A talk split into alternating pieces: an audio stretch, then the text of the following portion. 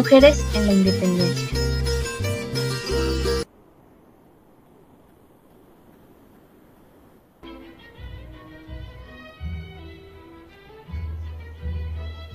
Mujer. A la mujer en el siglo XIX en Colombia se le consideraba un ser irracional. Por eso no se le tomaba en cuenta su opinión y se pensaba que debía permanecer en el hogar haciendo los deberes y al mismo tiempo cuidando a sus hijos. Por lo tanto, en temas de independencia eran pocas las mujeres que participaban y tras del hecho no se les reconocía a diferencia de los hombres, los cuales se llevan todo el crédito. Independencia. A pesar de que a lo largo del proceso de independencia se necesitó bastante al hombre para pelear contra el ejército realista, la mujer apoyó bastante. Puede que no todas luchando directamente, pero sin ellas no hubieran tenido alimento, ropa, hospedaje, información acerca de planes españoles y hasta mismos espacios para planear sus ataques, ya que ellas creaban y dirigían las tertulias para organizar sus objetivos. Feminismo. No nos centraremos tanto en este tema, ya que no creemos que como tal fuera muy famoso en la época.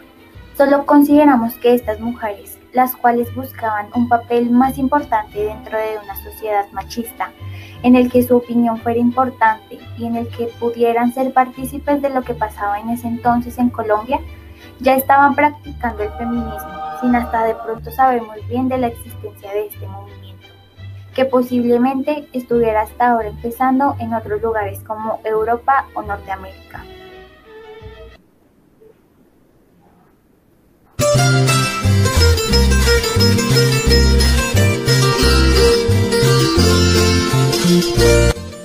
Conversación Papel de la Mujer en el siglo XIX e Independencia, con la invitada especial Policarpa Salabarrieta. Buenas tardes a todos los oyentes. El día de hoy estaremos hablando del papel de la mujer en el siglo XIX y en la independencia.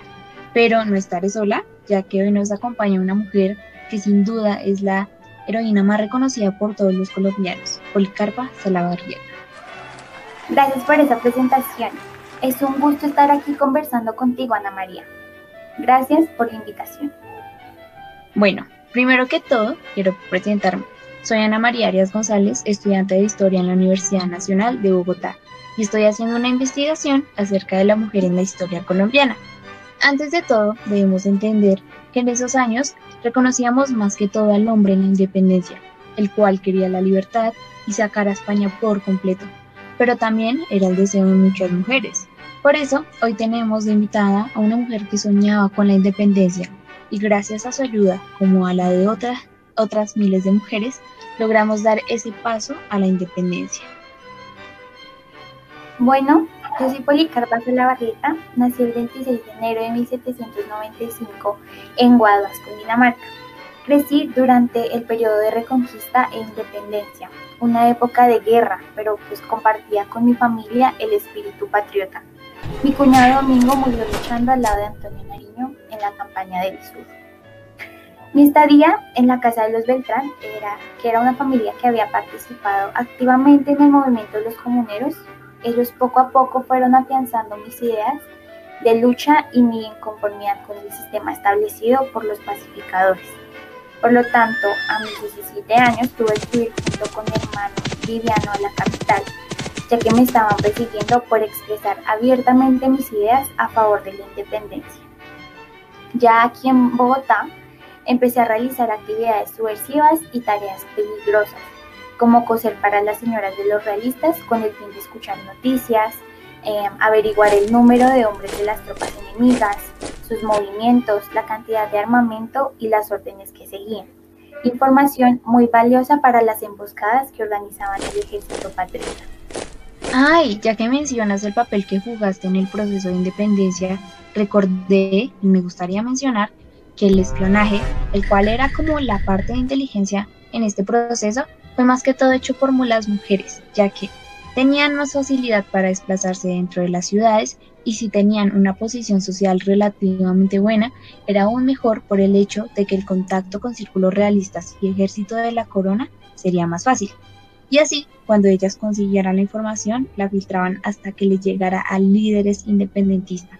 Algunas mujeres más reconocidas por esta labor son, obviamente, la Pola, eh, Mercedes Abrego, Estefanía Neira de Eslava y Justina Estepa, entre muchas otras. Tienes razón, Ana María. Yo me encargaba de compartir con las tropas, especialmente con las de los llanos, toda la información que escuchaba en las casas en las que yo trabajaba. Hasta llevaba los, los recados en naranjas vacías. Me gustaba difundir propaganda revolucionaria, elaboraba listas de los patriotas perseguidos por Morillo, compraba material de guerra, escondía armas en mi alcoba, convencía a jóvenes a que se unieran a la causa o a que desertaran de las tropas realistas. Y ustedes se preguntarán, ¿cuáles eran los otros cargos que habían en el proceso de independencia para las mujeres? Bueno, pues habían otros como organizar y liderar las tertulias donde se hacían los planes independentistas. También estaban las mujeres que eran voluntarias para ayudar dentro de los campamentos, recaudando fondos para estos mismos y auxiliando a las tropas que salían de allí. Otras como yo fueron espías y conspiradoras e incluso muchas de ellas estuvieron al frente de las batallas luchando. Aún no los explicaremos todos estos papeles ya que lo haremos a lo largo del podcast. Y bueno, Pola, ¿podrías contarnos cómo era ese contexto para la mujer? ¿Cómo se nos trataba en esa época? Claro que sí, Ana María. Las mujeres en el siglo XIX ocupaban un papel muy secundario, siempre detrás del hombre. La sociedad era muy católica y la iglesia defendía que el papel de la mujer era el de ser una esposa obediente y ama de casa al cuidado de su familia, y solo el hombre se tenía que dedicar a las cosas importantes. Qué triste el hecho de que tomaran a la mujer como un ser inferior al lado del hombre, además que el 70% de las mujeres eran analfabetas especialmente las de clase media y baja. La sociedad no veía bien que las mujeres se instruyeran a menos que lo hicieran en tareas propias de su sexo, es decir, quehaceres domésticos. Sí, pero mira que a pesar de eso, algunas veces en las familias más pudientes, las jovencitas aprendían a leer, a contar, a bordar y a rezar. Y con la ilustración se esbozó la idea de que era importante educar mejor a las mujeres para que pudieran formar buenos ciudadanos.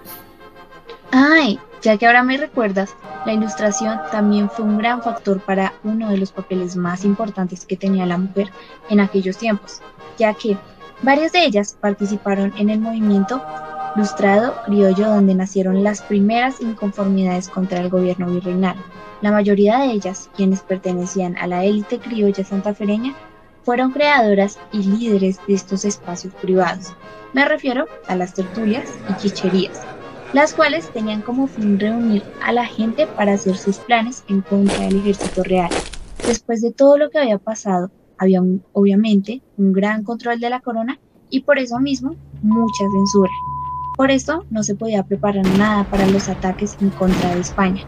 Con estas razones se crearon estos espacios para engañarlos con la mentira de que serían para hablar de literatura, arte o ciencia, pero en realidad allí se conspiraría y planearían varios objetivos para poder llegar a la independencia. Además, también se daban noticias acerca del resto de América y Europa. Sí, mira que escuchaba mucho en aquellos años que una de las tertulias más conocidas en ese entonces fue la tertulia del buen gusto, en la cual participaba Humboldt, Caldas, Torres, Nariño, Santander y entre otros más. Y en temas de educación, ¿qué pasaba con la mujer? ¿Nos podrías contar, por favor? Claro, gracias a la reforma educativa liderada por Mariano Ospina, se instalaron muchos más planteles educativos para los dos géneros, aunque aún seguían pensando que la educación masculina era más importante. Durante todo este tiempo la educación se impartió por separado puesto que la sociedad y sobre todo la iglesia veía con malos ojos la coeducación. Y la enseñanza para ellas no pasó de la, de la primaria y secundaria. Durante el siglo XIX, las mujeres solo pudieron trabajar como maestras, parteras o enfermeras, carreras consideradas en, en ese entonces como poco prestigiosas y propias del sexo femenino. Sí, Policarpa, y ya que eran muy pocas las mujeres que estudiaban y en otros lugares donde la independencia se quería con urgencia, Otras mujeres, junto con sus hijos o sin ellos, iban cargadas a campamentos del ejército a ayudar de diferentes maneras. Cocinaban para ellos, arreglaban y lavaban la ropa de los hombres, emprendían largos viajes de campamento en campamento para transportar provisiones que eran curanderas allí mismo. Cuando dejaban de ver a sus esposos en sus filas, corrían en medio del combate esquivando caballos y balas para ir a buscarlos, o podían estar simplemente malheridos o ya muertos, y cuando esto sucedía, ellas tenían que sepultarlos.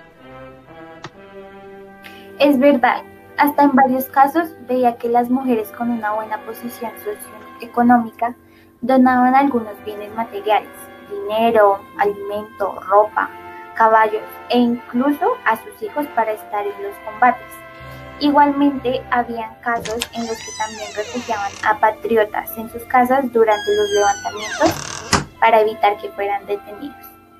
En fin, siguiendo con el tema anterior, muy pocas mujeres lograron asistir a la universidad. Solo hasta 1919 no tenían derecho a ir a la universidad. La primera que pudo hacerlo fue Concepción Arenal, pero ella tenía que ir vestida de hombre y solo como lente sin participar en la clase. Justo lo que acabaste de mencionar me recuerda mucho al papel que me faltaba por decir. Las mujeres que sirvieron literalmente al lado del ejército libertador, participando directamente en los combates, como Juana Bejar y Simona Maya, al igual que María Antonia Ruiz, quien adicionalmente convocó a hombres y mujeres para combatir en la batalla de San Juanito en 1819, también en varias ocasiones, si querían colaborar en los combates, se vestían como un hombre para ser aceptadas.